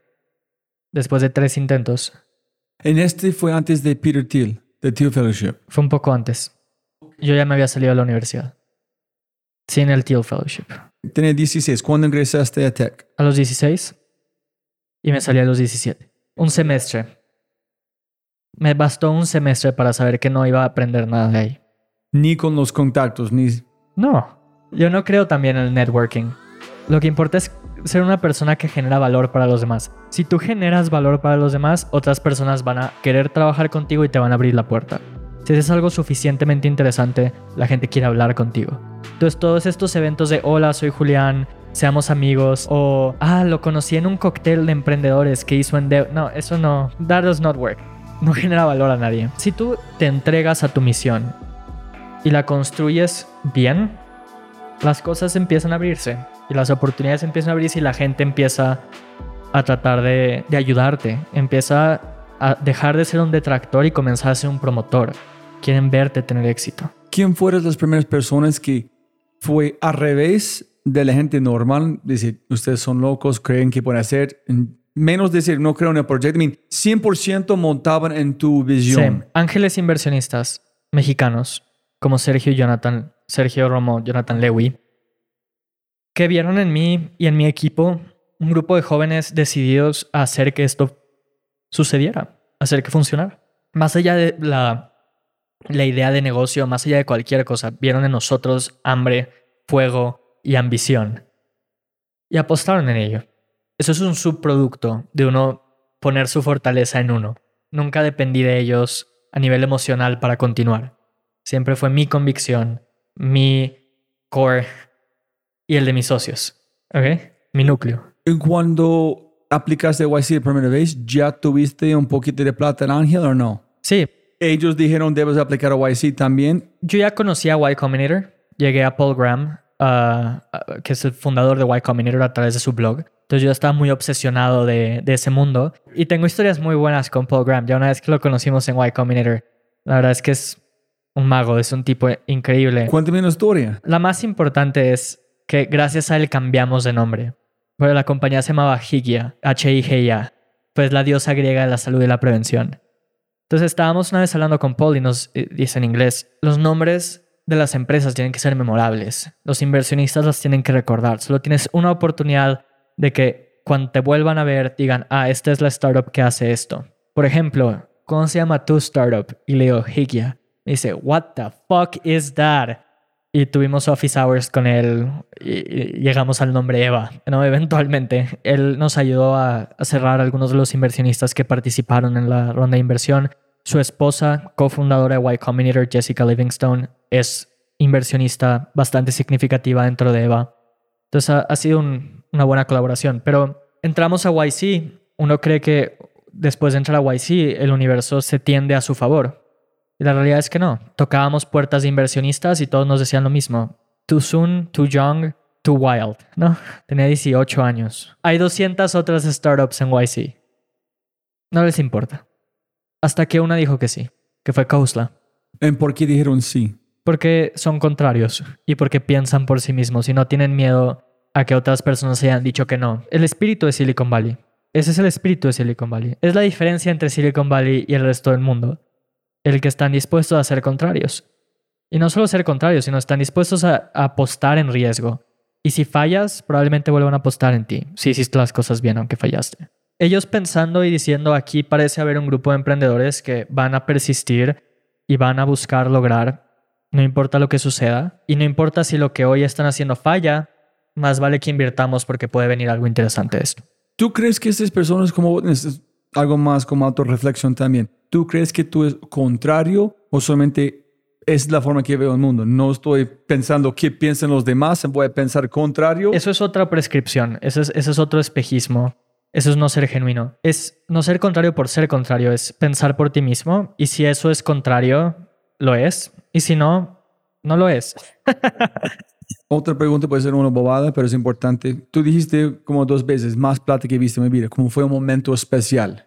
Cuando tú ustedes ingresaron a YC, cuando Jonathan y Sergio dijeron sí, ¿tú tienes un high? ¿O tú eres una persona que dicen, ok, súper, próximo paso? ¿O tú te permites celebrar este momento, un gozarlo o no? Yo sí me permito celebrar. Después de ocho años siendo esto, uno se da cuenta que los hitos son muy efímeros. Uno tiene como momentos de euforia y lo único que le queda es el camino. Entonces trato no solo de celebrar los hitos, trato de celebrar todo el camino. Pero los hitos para mí son importantes. Y hay gente de nuevo que quiere ponerse en un pedestal moral y decir, levantar capital no fue importante para mí. Pero la realidad es que en ese momento el capital era una llave, una posibilidad hacer que nuestra visión fuera una realidad. Y obviamente fue un hito, pero un hito que te llena de más ambición y deseo de ir hacia adelante, no un hito que te hace querer sentarte y descansar en tus laureles y ya soy exitoso. Pero levantar capital no tiene nada que ver con el éxito. El éxito está hasta que la misión está completa. Y en mi caso, la misión nunca va a estar completa, porque quiero crear una compañía que sea inmortal, una compañía que por el resto del tiempo siga creando productos. Y eso no tiene un inicio y no tiene un final. Pero YC, ustedes celebraron. Claro, claro. Fue, ¿cómo se llama tu mamá? Graciela. Graciela, ok. Yo pensaba, yo no sé si tú estás hablando de que su abuela. Mi abuela tuvo cáncer de mamá. Pero ¿cómo se llama tu abuela? Graciela también. Ah, ok. Ese es cuando está, ok. Sí, sí. Cuando tú ingresas a YC, Graciela siempre están allá o tu visión está cambiando, tú estás en tu mente visionando miles y miles de millones de mujeres o siempre es como allá presente como de, ok, la visión están siguiendo con un punto, tú sabes, como un inicio, este primer como Big Bang de todo. Siempre he tenido una visión más como global. Siempre he pensado más en cómo lo que podemos hacer puede repercutir a miles de millones, no en una sola persona. Diría que mi empatía global es más grande que mi empatía uno a uno. Tengo una empatía más grande con la raza humana y con el mundo que con una empatía uno a uno. Pero obviamente fuente de inspiración constante y recordatorio de por qué estoy haciendo esto. Entonces, en Y Combinator uno dijo que sí, el resto dijeron que sí. Y levantamos cerca de 5 millones de dólares en esa ronda. Y ahora sí, era seguramente la mayor cantidad de dinero que he visto en mi vida. Tenía 18 años, ¿no? ¿Tú sabías qué ibas a hacer con este plata o ni idea? Tenía una idea. Resultaron equivocadas esas ideas. Pero ideas sí tenía. Y llevamos este concepto al máximo de sus capacidades. Diseñamos la prueba clínica en Stanford, la ejecutamos aquí en México, con el IMSS y otras instituciones de salud. Y al final fracasamos, después de 14 investigaciones científicas en revistas publicadas por revisión de pares. Teníamos un producto que tenía cierta precisión para el diagnóstico de cáncer de mama, pero nunca iba a ser un producto para uso en casa. Iba a ser un producto adjunto que usarás con la mastografía, por ejemplo, o con el ultrasonido. Y ahí cometí un error grave. Que fue... no hay errores en este camino, pero uno va a saber cómo al final uno... Todo va embonando, pero en retrospectiva, si supiera lo que hoy sé, no lo haría. Pero uno no puede hacer esas cosas. Entonces no vale la pena pensar en esos hipotéticos. Que es... Decidimos abrir clínicas de atención para la mujer. No solo con nuestra propia tecnología, que era un método adjunto aprobado por la FDA en Estados Unidos, aprobado por la COFEPRIS, sino que también ultrasonidos, mastografías, intervenciones quirúrgicas, biopsias, etc. Y abrimos 15 de ellas. Impactamos varias decenas de miles de mujeres. Diría que somos responsables de que algunas de ellas hoy continúen con sus familias por el tipo de procedimientos que hicimos y el tipo de labor que hicimos. Pero la compañía pasó de una misión global impacto de miles de millones, de una ambición de crear tecnología y producto a una empresa de operaciones, en donde lo que importaba era no hay papel de baño en la clínica 10 o la silla se rompió en la clínica 4, tenemos que reponerla. Porque ese es el reto de esos modelos de negocio, son modelos de negocio basados en operación. Y estábamos muy descontentos con eso. No queremos cambiar el mundo. Queremos dar mejor salud a miles de millones, no a unas cuantas miles de personas a través de 15 clínicas. Es que de nuevo, cuando uno empieza a escuchar mucho allá afuera, al principio era una clínica para mostrar nuestro producto y poder venderlo a hospitales, testeando. Pero luego, oye, la clínica hace revenue y a los inversionistas les gusta eso. ¿Qué tal si abrimos dos? ¿Y qué tal si abrimos tres? Y uno empieza muy rápidamente a bastardizar su visión porque deja de escucharse a sí mismo y empieza a escuchar allá afuera. Pero no funcionaba como un spin-up donde tú puedes testear más rápido posible a finalmente llegar a uno que es para la casa. No, esa es una mentira que nos decíamos a nosotros mismos. O sea, es una racionalización. ¿Y por qué no funciona así? ¿Por qué no fue tu mejor laboratorio a velocidad para testear exactamente qué necesitas para la casa? Porque hay formas de menos costo y de más enfoque para lograr eso. Porque o sea, en teoría está bien, pero luego cuando uno se enfrenta y se da cuenta que tiene que drivear clientes, tiene que tener customer success, tiene que tener customer support, tiene que tener entrenamiento, tiene que dar un servicio de calidad, tienen que recurrir las pacientes. Es un mundo. Con el tiempo nos dimos cuenta que los pros eran cortoplacistas, mientras que los contras nos decían que esto no era lo mejor a largo plazo. Unos buenos pros siempre superan muchos contras. Entonces ahí tuvimos una conversación muy seria los fundadores y decidimos que no íbamos a dedicar más tiempo en nuestras vidas a una misión que no fuera genuina a lo que queríamos lograr. Y hablamos con nuestros inversionistas, algunos de ellos nos dieron por muertos, otros nos dijeron, eso es lo más bobo que he escuchado porque todavía ni siquiera tienen una idea de con la que van a pivotear. Y nosotros dijimos, no importa, we'll figure it out. ¿Cuántos inversionistas en este momento? ¿En cuántos dijeron de una? ¿En cuántos dijeron? Ninguno dijo de una. ¿Ni el primero? No. Ah. Ninguno. Y aquellos que fueron indiferentes, fueron indiferentes porque pensaban que, que no íbamos a tener éxito, que se iba a terminar ahí. Ahora, con estas 15 clínicas nos dimos cuenta que había una tremenda necesidad, que es el cómo gestionas, analizas y entregas resultados e imágenes médicas. Habían multinacionales como Philips y Fuji que tienen productos hechos hace 10, 15 años increíblemente costosos y tenías otros sistemas súper básicos. ¿Cómo funcionaba? ¿Qué tamaño fue? ¿Cómo fue el proceso en este momento en las clínicas? Básicamente nosotros lo que buscábamos era hacer un análisis funcional no anatómico del seno. ¿A qué me refiero con ello? Si tú haces una mastografía, tienes una imagen del interior. Lo que estábamos buscando hacer era una imagen de cómo funcionaba el interior del pecho a nivel de vasos sanguíneos, a nivel de producción celular. Y eso era importante porque la mastografía para mujeres de alta densidad mamaria, mujeres que tienen más tejido que grasa en el pecho, no les funciona bien. La mastografía no tiene muy buena precisión. Entonces, si podíamos crear un método que no fuera una imagen, sino un análisis funcional, podíamos ayudar a estas mujeres con alta densidad.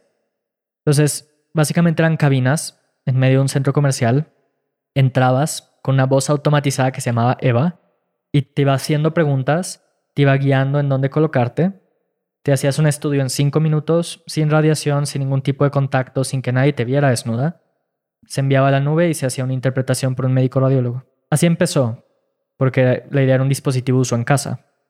Y luego cuando decidimos llevarlo a un, a un nivel más hospitalario, más de, de clínica, cambió la, la forma. Entonces nos dimos cuenta que era un caos el coordinar estas miles de imágenes que estábamos generando entre las distintas clínicas y veíamos al mercado y habían productos hechos hace 20 años y productos más modernos pero básicos, compañías informales sin capacidades diagnósticas. Y ahí nos empezamos a, formar la intuición de que había una oportunidad, una oportunidad de crear una plataforma que fuera el sistema operativo de las clínicas de radiología e imagen. No solo para mama, sino para cualquier tipo de estudio, resonancias magnéticas, rayos X, PET, CT, etc. Y lo fuimos validando.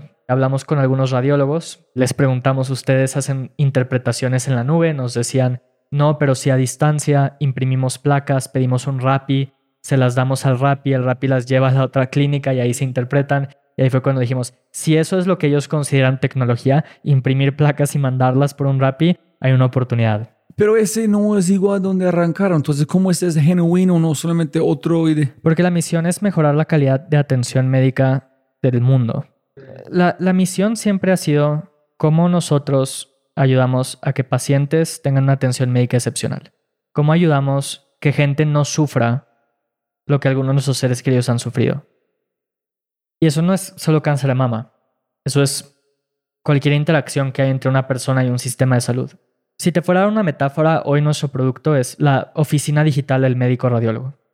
Entonces digamos que tú te haces un estudio tan simple como un rayos X o algo tan complejo como una resonancia magnética. Es, es el lugar donde el médico la va a ver, la va a analizar a través de herramientas diagnósticas bastante sofisticadas, algunas de ellas con inteligencia artificial, otras reconstrucciones algorítmicas. Va a crear un diagnóstico y en un clic va a enviar ese diagnóstico y esas imágenes al paciente de manera digital. Decidimos apostar por completo en esa misión, cerramos nuestras clínicas, un año de runway y un año de desarrollo. Entonces, un poco para la izquierda, un poco para la derecha, te quedas sin capital. Y afortunadamente la hipótesis fue, fue correcta. Pero cuando ustedes fueron los inversionistas y dijeron no más, ¿ustedes ya tuvieron esta idea o no? No. Ok. No, en algunos de ellos les dijimos, vamos a cerrar las clínicas, no sabemos todavía qué vamos a hacer, pero tienen que confiar en nosotros. Y a otros les fuimos comunicando lentamente hasta que ya tuvimos una idea clara formada. Pero era irrelevante. Y la realidad es que la presión no vino de ellos, de tienes que tener una idea. O para uno mismo, es que dijimos no, then what the F are we going to do? Exacto. Ok. Y de nuevo, estábamos en lo correcto. El mundo de radiología e imagen no tiene, no tenía herramientas para dar atención a los 120 millones de habitantes que tenemos en México. Es un país, un mundo, el mundo en desarrollo completamente no digitalizado, donde todavía seguimos imprimiendo placas, seguimos haciendo diagnósticos poco precisos con ojo y reglas y lápiz. Y afortunadamente tenemos una oportunidad de cambiar eso. No, hoy, simplemente el año pasado vimos más de 190 millones de imágenes médicas. ¿Y el año antes? Cero, porque no existía. Ha sido un proceso de un año de desarrollo, un año de lanzamiento y, y aquí estamos. Hoy damos, somos el sistema operativo de 600 instituciones de atención, desde clínicas rurales y marginadas en las zonas más remotas algunas de las instituciones de salud más grandes que hay en México. Pero espera, espera, espera. Cuando ustedes dijeron no, vamos a esta dirección, ¿este fue en qué año? Se fue en el 2021, principios. Oh, sí, estoy como, estoy, es que paso tan rápido, es tan joven, estoy tratando, es que sí. paso como años de perro. Sí, sí, exacto.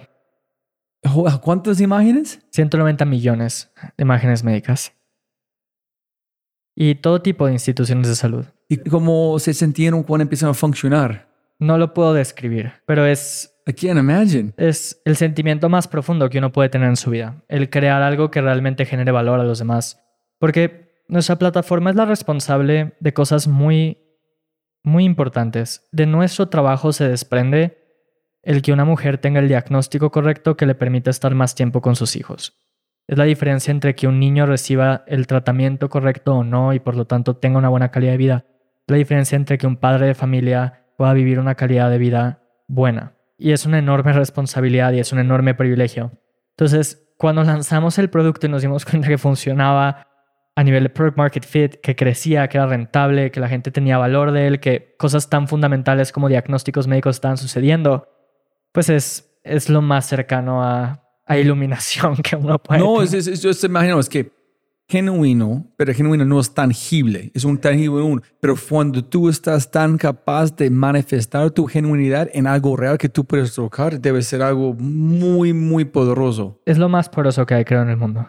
Es el sentimiento más profundo que uno puede tener. Y son siete años. Si no hubiéramos tenido una misión tan clara y no hubiéramos sido tan genuinos a esa misión, al año tres hubiéramos hecho algo más. O al año al año 5 hubiéramos vuelto a hacer algo más. Y hoy estamos más emocionados y más energizados que nunca. ¿Y qué cuando fuiste a inversionistas? Te dije, parece, mira, huevón. Tú sabes cómo son los inversionistas. Yo, no, yo sé. Ellos nos dijeron, siempre supe que lo íbamos a Qué buena idea tuvimos, chicos. Eh, no jodas. Es parte de, uno tiene que estar cómodo con ese tipo de cosas. Pero es otra cosa, muchos emprendedores no tienen respeto por sus inversionistas. Entonces, yo siento una obligación muy grande con ellos. Para mí hubiera sido fácil cerrar la compañía en el segundo pivot, empezar este nuevo con un cap table limpio y tener el 100% de la empresa del lado de los founders. No tan diluido como estamos hoy. Pero yo tengo un compromiso con ellos, que es que ellos apostaron en mí cuando no había nada más que una visión. Y mi obligación es llevarlos conmigo, no importa qué tanto me tome ese camino. Eso es muy lindo que tú tienes una mentalidad tan que es, es yo pero al mismo tiempo no perder lealtad a otras personas. Sí. Es como un, como un conflicto, ¿no? un poquito. Muchas cosas son opuestas. Sí, no, no, pero es interesante. Yo hubiera pensado que fue al revés, que dijo, ok, gracias, este momento no confías en el próximo paso, voy a buscar otra gente y van a confiar, pero no, diste, en este momento cuando necesitaba, tú estabas. Ellos ya confiaron en el momento más crítico, que fue cuando pedimos algo de ellos y nos los dieron. Lo único que queda es yo ser recto con mis compromisos y llevarlos a lo largo del camino.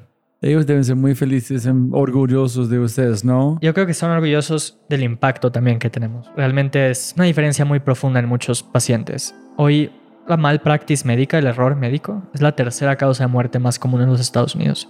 Es más peligroso hospitalizarte que tirarte de paracaídas.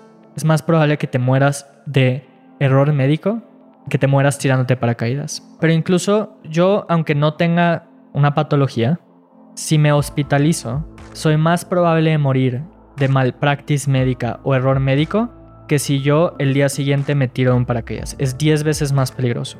La razón no son los médicos, es que la tecnología que hoy estamos usando para dar acceso a una salud digna y de calidad a los pacientes es tecnología completamente anticuada. Tecnología hecha hace 10 años, 20 años. Es tecnología que no pone ni al usuario ni al paciente en el centro, que no les importa el usuario y el paciente.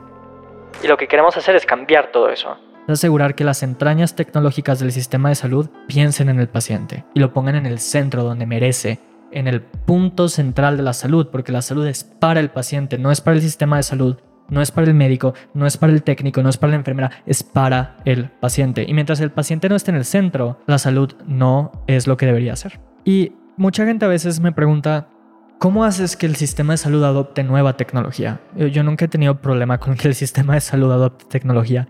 El sistema de salud está desesperado por tecnología y es la razón por la que crecimos 600% el año pasado. Si tú creas un producto que les genera valor y realmente les resuelve problemas, los médicos, las enfermeras, los dueños de hospitales van a ser los primeros que levanten la mano y digan, yo quiero eso. Nosotros nunca hemos tenido problemas con la gente adoptando tecnología. Pero muchas veces cuando la gente le culpa a los otros que les dice es que ellos no adoptan tecnología, es que no están creando buena tecnología, no están creando suficiente valor. Pero solamente para tener su tecnología no van a cambiar la mente en la cultura de un hospital para ser el paciente en el centro. Yo creo que el hospital quiere que el paciente sea el centro. ¿De verdad? Yo creo que sí. You don't think it's bullshit? Como todo lo otro, como sí, persona en el centro, viven con cero honestidad, transparencia. No, bullshit, bullshit, bullshit. Yo creo que si uno les da sistemas y procesos que les permitan subsistir como institución y esas pongan o salvaguarden al paciente en el centro, las van a adoptar. Yo creo que no está peleado. Making a profit no está peleado con dar una atención centrada en el paciente. Al contrario, la razón por la que Apple es la compañía más valiosa del mundo, es la compañía que más pone en el centro a sus consumidores en el desarrollo de productos. Y los hospitales lo saben. Lo único es que no tienen tecnología y no tienen recursos. Están forzados de poner su energía en otro lugar. Claro, ah. porque nada está funcionando, porque la tecnología que tienen tiene 20 años y tienen que pelear contra ella. Y en lugar de enfocarse en el paciente, tienen que pelear contra el sistema. Por ejemplo, desde que en Estados Unidos se adoptaron los expedientes clínicos electrónicos, el contacto visual entre paciente y médico ha bajado 80%. Y es porque los expedientes clínicos electrónicos son imposibles de usar. Y uno que desarrolla un expediente clínico electrónico dice, es que ahora es digital, adóptalo, va a ser mejor para todos. No, no, no. Los productos se tienen que pensar con el paciente en el centro. De lo contrario suceden cosas como esas, que creo un producto sin pensar, y digo es bueno porque es digital, pero eso pone al paciente ¿dónde? En el tercer plano, no en el primer plano. Tecnología mal implementada es peor que no tecnología. Ok, yo entiendo 100% su visión que quieran hacer. Cuando ustedes empezaron a pensar este estilo Steve Jobs de, ok, esta tecnología funciona, pero ¿cómo es pensar en cada paso donde literalmente la tecnología está dando más valor al paciente, no solamente quitando un problema? Sí, a ver, para empezar, los founders estamos hiper involucrados en producto. A mí me sorprende la cantidad de cofundadores que lo último que piensan es en el producto. Piensan en el fundraising y piensan en otras cosas cuando pues realmente lo que una compañía es es un instrumento para crear productos, es lo que es. Entonces nosotros, cada píxel, cada línea de código nos importa, nos interesa y la escrutinizamos. Y siempre pensamos cómo es que esto suma o resta a poner al paciente en el centro. Si resta, va para afuera. Si es neutro, probablemente va para afuera. Si suma, se queda. ¿Este fue de, de los principios siempre? Es desde los principios siempre, porque de lo contrario no seríamos distinto a ninguno de los productos que ya existen. Yo no le puedo ganar a, Ford o a Apple haciendo una copia de Ford o Apple. Tengo que hacerlo de una forma en la que ellos no lo están haciendo si quiero ganar. Es la forma en la que Figma le ganó a Adobe. No es copiando a Adobe, es creando una plataforma completamente distinta para diseño digital. Si Figma hubiera dicho voy a copiar a Adobe, pues no le puedes ganar a Adobe. Pero entonces nosotros desde el inicio decimos, ¿qué no están haciendo ellos que nosotros podemos hacer mejor? Y entre más escarbábamos, más nos dábamos cuenta que el paciente es la figura más marginada. Y si hacíamos un producto que los ponía en el centro, mientras que al mismo tiempo elevaba la productividad de cada usuario, íbamos a tener éxito. Y ese es nuestro vector. Eso es lo que hemos estado construyendo desde cero. Y el impacto es tan grande que nosotros los hemos vivido, ¿no? Hemos tenido historias dentro de la compañía. Yo mismo, mi mamá, por ejemplo, tuvo COVID el año pasado. Se sentía bien, aparentemente, le insistí que se hiciera un estudio. Fue a hacérselo en uno de nuestros clientes. Le dijeron, si quieres la placa impresa, vamos a tardar dos días. Si lo quieres digital a través de EVA, te lo podemos dar ahora. Se lo dieron ahora, lo llevó al inmunólogo el inmunólogo le dijo, uno de tus pulmones están colapsados, necesitas atención ahora. Si esto hubiera esperado uno o dos días, probablemente te hubiéramos tenido que intubar. Entonces, historias así cada vez son más comunes dentro de la empresa, ¿no? Un colaborador cuya pareja tuvo que ir al hospital de emergencia, se le olvidó llevar sus estudios, pero recordó que los tenía en su teléfono porque se los habían enviado a través de Eva y ahí la pudieron intervenir mejor. Mi pareja y yo, cuando fuimos a una vacación, se puso mal, necesitaba un ultrasonido, llamó a un médico a medianoche, va a nuestro hotel con su ultrasonido y me dice, ¿lo quieres de manera digital? Porque tengo un sistema que se llama EvaPax que te lo puede dar ahora. Entonces, es maravilloso ver ese tipo de impacto haciéndose real, ¿no? Y uno por eso crea, ¿no? Y uno por eso construye. ¿Tú has tenido momentos con tu mamá, como sin palabras, solamente un momento de holy shit? Creo que los hay. Pero mi mamá es una mujer muy crítica. Ah, Me imagino. yo todavía, por ejemplo, si hablara de la universidad, me diría, ¿y cuándo vas a regresar? Sí, no importa, no importa. No importa si fuéramos The Next Apple. Ella me diría, oye, nada más no olvides regresar a la universidad porque quizá algún día lo necesites. Entonces ellos entregan su diploma solamente porque todo lo que has hecho eso no funciona para ellos también. Es lo que le digo. Me voy a esperar a que me den un doc- doctorado honoris causa, ¿no? Por Eso es. Pero a- ahorita hablabas de un tema que para mí es muy importante, que es una devoción absoluta por la excelencia. Y de nuevo, cuando uno es genuino a su esencia, a su visión y se entrega por completo, no hay espacio para la mediocridad, no hay espacio para gente que está aquí simplemente porque le paguen y no querer hacerlo. Hay muchos colaboradores allá afuera que si se les diera la oportunidad no trabajarían, no harían lo que hoy están haciendo.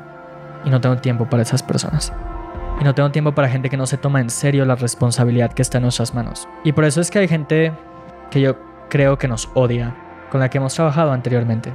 Porque nosotros nunca hemos permitido no levantar la mano y decir, este es un trabajo mediocre, se puede hacer mejor. Nosotros nunca hemos censurado nuestros comentarios cuando creemos que las cosas se pueden hacer mejor. Y eso enoja a algunas personas. No me podría importar menos porque lo que importa es que los pacientes reciban la mejor atención de salud que puedan. Y lamentablemente a Latinoamérica le cuesta trabajo entender eso. Hay muy poca gente que está dispuesta a dar lo que se necesita para ser de clase mundial en lo que hace. Son muy pocos. Hay mucha gente que quiere. Mucha gente que me dicen, este podcast me inspiró, esta conversación me inspiró. Y el día siguiente están otra vez viendo Netflix y comiendo papas fritas en el sillón. Porque si alguien realmente quiere con todo su ser algo, no creo que haya fuerza en el universo que lo detenga. Y cualquier persona que llega y pregunta, oye, ¿cómo puedo inspirarme? Una persona que no lo quiere lo suficiente. Eso es muy importante porque estamos viendo que si tú quieres un día escuchas algo, "Oh, yo quiero correr. Sí. Ok, Corre. ok, sí. No, no, pero mira, aquí es donde me voy. Inspiración. Después, yo sé, ok, voy a comprar tenis. Primera acción, tengo los tenis. Y después, que es más fuerte, más complicado, es actualmente correr. Tú corres, ok, súper. Convertirte en un corredor es un salto cuántico desde ya, donde ese es que tú haces todos los días. ¿Por qué tú crees que este salto es de a acción es tan complicado por las personas? Porque la gente quiere los tenis, no quiere ser un corredor. Quiere una idea, quiere un- una imagen de sí mismo, no quiere ser eso. Si alguien realmente quisiera correr, no tendría alternativa más que correr.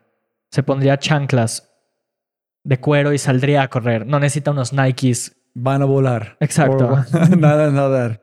Y ese es mi problema muchas veces con cuestiones inspiracionales, que son muy consumidas por personas que buscan más una idea, una imagen, que el, verdadero acto de hacerla.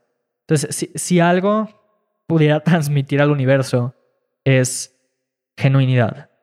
Entiende por qué haces las cosas. Las haces porque es reforzar una imagen idílica que tienes de ti. Lo haces por ego y significancia.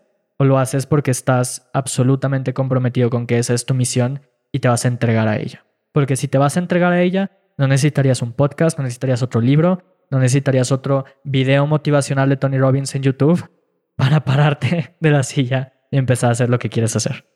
Una pregunta para mi curiosidad propia. Cuando gente invitan a hacer una charla, ¿tú vas solamente vender en sembrar idea de Eva o ellos preguntan de hablar un tema específico? En si ellos dicen, tú vas a la pepa como tú estás hablando, me importa un pepino que ustedes piensen, ese es quien soy yo, ese es yo, ese es falso, falso, falso, ese es correcto.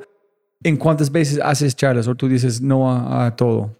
Digo que sí a pocas cosas que creo que son genuinas, ¿no? Como una charla en Medellín. Eso más fue una relación, ¿no? Pero digo que sí a cosas que son genuinas, ¿no? Cosas que realmente creo que la audiencia va a ser receptiva a lo que se está diciendo.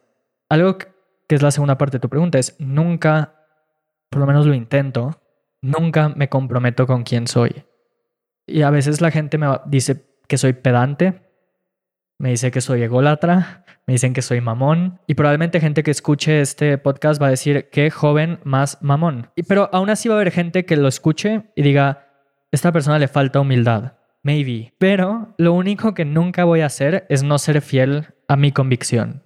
Voy a ser siempre fiel a mi voz. Y si eso significa que algunas personas me malentiendan y que algunas personas tengan opiniones no positivas de mí, no importa. Al final lo que me importa es mi propia opinión de mí mismo, no esa. Y sí, en cualquier tipo de podcast, en cualquier tipo de conferencia, digo lo que, lo que sale de acá, lo que es genuino acá.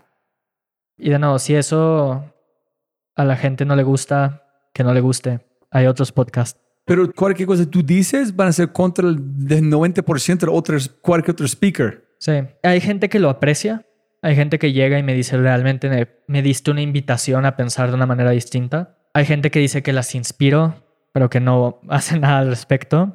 Pero mira, yo, algo que no hablamos y fue uno de los puntos más catalíticos, es que en un punto dentro de los 13, 14 años, cuando estaba en este momento quiero emprender, hubo una visita a mi preparatoria de un emprendedor que fue a mi propia universidad, que tuvo clases con mis maestros y contó toda una historia que para mí era alucinante, una historia de construir empresas y eh, construir empresas a su propio modo, construir su vida a su propio modo. 36 personas estuvieron en esa sesión. Y yo creo que la mayoría los olvidaron el día después. Yo en esa reunión, en esa sesión, tuve una experiencia extracorpórea, que es la primera vez que vi a alguien de carne y hueso hacer lo que quería hacer. Y ese era todo el permiso que necesitaba el universo una vez que dije, esta persona puede, fue como si el universo abriera todas las puertas, me dijera, tú también. Pero ese no es inspiración, Julián. Lo es.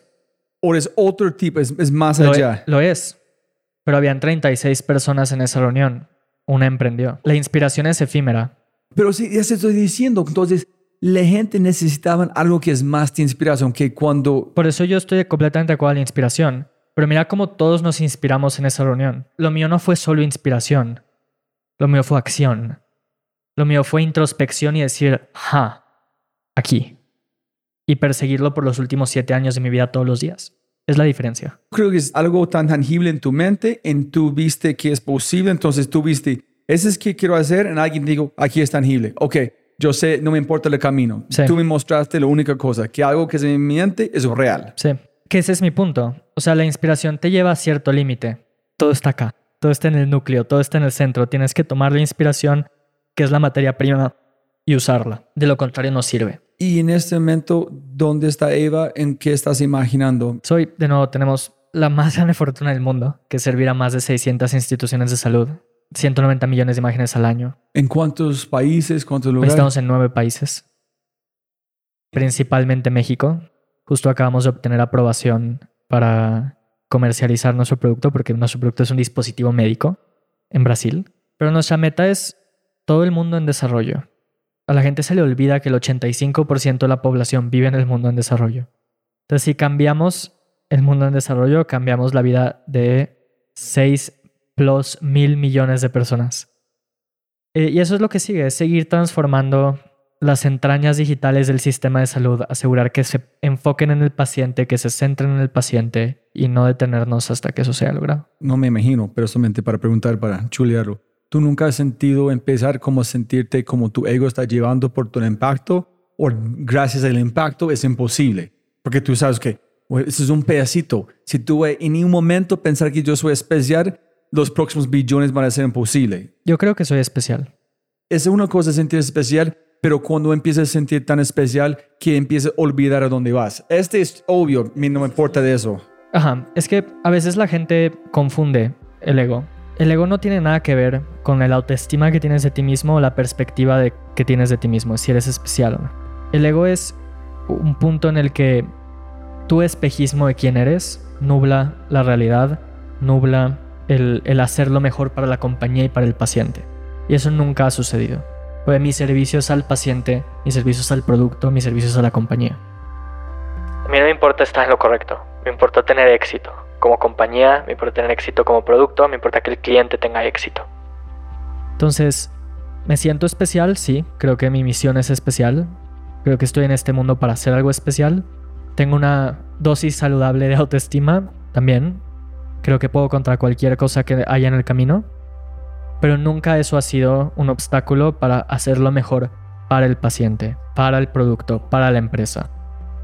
Y eso es lo que importa. Porque a veces la gente ve eso y dice, ego, Yo no me importa si tienes ego, solamente es empieza, ok, miren qué hemos hecho, y then empiezas de, oh shit, wait a minute, estoy perdiendo el impacto. Yo siempre pregunto a las personas qué es algo que tú crees que casi nadie más, pero ya dijiste miles, entonces la pregunta para mí es, ¿cuándo fue la última vez que tú cambiaste tu mente radicalmente? Siempre he tenido un rechazo al status quo, pero en los últimos meses se ha intensificado hacia un rechazo a, todas las normas, todos los dogmas de la sociedad. En el pasado, por lo menos, veía que hay cierta sabiduría en las masas, por así decirlo, mientras que cada vez me queda claro que si uno busca hacer algo que nunca se ha hecho antes, no lo va a encontrar allá afuera, porque por definición no está allá afuera, está aquí adentro.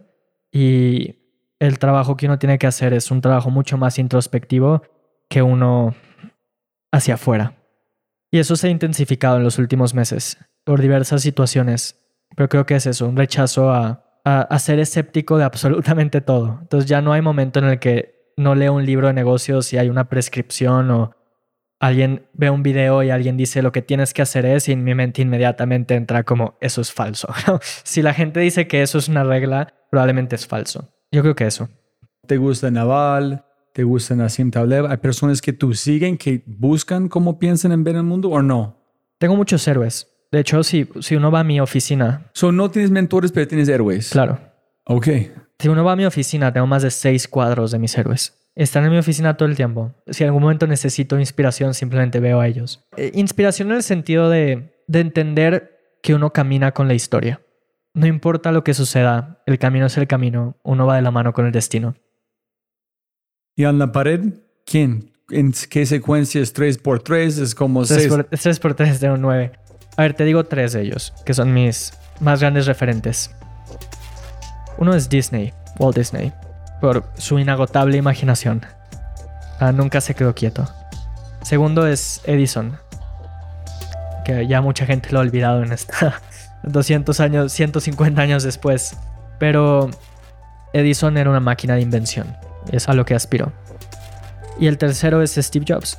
Creo que él conocía algunas cosas secretas respecto a la vida. Si uno entra a entender su vida, empieza a ver muchas contradicciones. Empieza... Y muchas cosas que la gente no entiende, ¿no? Es una persona cuya vida se dividía en su familia núcleo y en su compañía. Una persona que realmente entendía el proceso creativo y una persona que a gente la detesta y al mismo tiempo gente la ama, que trabajó con él. Entonces, un personaje muy complejo, ¿no? Que creo que tiene todas las biografías que hay, creo que apenas escarban la superficie de todo el conocimiento que había ahí atrás. Por ejemplo, te doy algo muy concreto. Se critica mucho a Steve Jobs de su tiempo en Next. Cometió muchos errores. Y uno dice, es que como alguien tan brillante comete tantos errores, es que creció. No es así, es que si uno ve lo que estaba pasando, es que él estaba literalmente cuestionando todas las prácticas comunes. Y eso lo llevó a fallar. Pero ese cuestionamiento de prácticas comunes es lo mismo que lo llevó a luego construir la compañía más exitosa del mundo. Si simplemente hubiera ido a libros de negocio y leer lo que era reglas y seguir todo por mejores principios, no hubiera construido Apple 2.0. Eso es lo que me refiero con contradicciones. Porque a veces alguien ve a Steve Jobs y dice, hay que ser como Steve Jobs menos sus fallas. Pero no, sus fallas son fundamentales para ser el tipo de emprendedor que fue. Sí, tengo muchos otros. Eh, Winston Churchill, Picasso, Paul McCartney, Bob Dylan, Luis Barragán, que es mi arquitecto favorito mexicano. Muchos más. Yo colecciono tengo sus cuadros. Son pinturas de todos ellos. Hay gente que rechaza mucho la idea de héroes. Es como, no, no, esos, los héroes son mitos. La verdad es que son los colectivos quienes crean. Una, no es verdad, nunca hay estatuas de comités en los parques. Una frase de David Ogilvy que me gusta mucho. Pero aquellos que rechazan los héroes son aquellos que buscan vivir vidas no heroicas. Porque no hay forma de buscar vivir una vida heroica y no ver a la historia y buscar inspiración de ellos. No hay forma. No hay forma de tratar de hacer algo excepcional y no ver atrás y tratar de encontrar patrones, encontrar historias que a uno lo, lo ayuden a, hacer camino. Hermano, no tengo palabras. De verdad, mil, mil gracias. Si me gana más plata, más tiempo, gracias por su tiempo. Gracias a ti.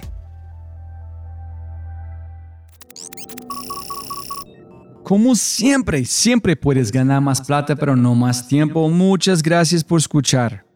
De verdad, muchas gracias. Espero que hayas aprendido algo, te hayas inspirado y te sientas con ganas de hacer algo imposible.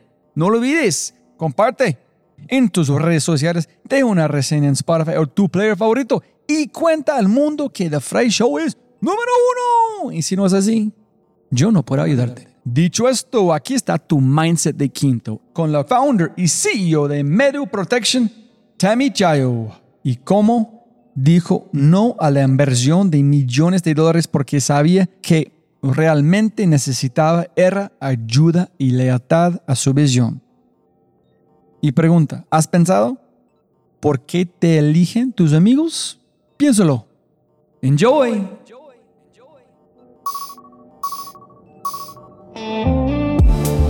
Justamente, creo que lo más feo es que perdí a, un, a mi mejor amigo por Medu. Porque justamente no supimos separar el lado de la amistad del lado de los negocios. Y creo que como joven, ¿no? Tiendes a pensar que si se va tu mejor amigo, entonces está haciendo algo mal. Y la carga emotiva es impresionante.